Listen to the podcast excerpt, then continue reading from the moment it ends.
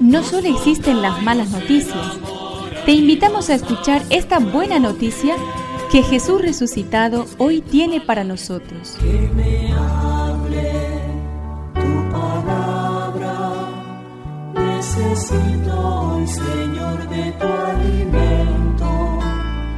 Hoy en todo el mundo se escuchará esta palabra.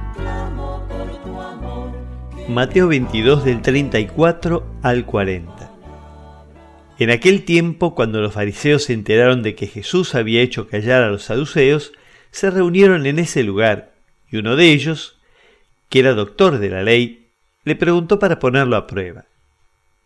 Maestro, ¿cuál es el mandamiento más grande de la ley? Jesús le respondió, Amarás al Señor tu Dios con todo tu corazón, con toda tu alma y con todo tu espíritu.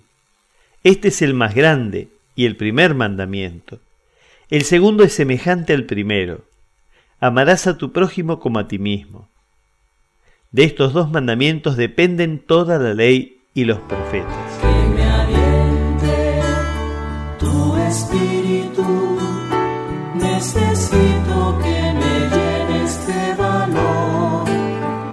Las preguntas tramposas, las intrigas y las trampas no eran ajenas al tipo de embate que recibía Jesús constantemente de los adversarios, sean saduceos, fariseos o los líderes del templo. Daba igual, todos lo tenían como enemigo común.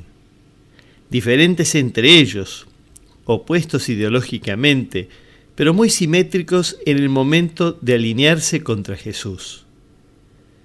Lo mejor es la ecuación que Jesús les enseña sobre el amor a Dios y el amor al prójimo. También estos se quedarán callados y superados por la doctrina del Maestro.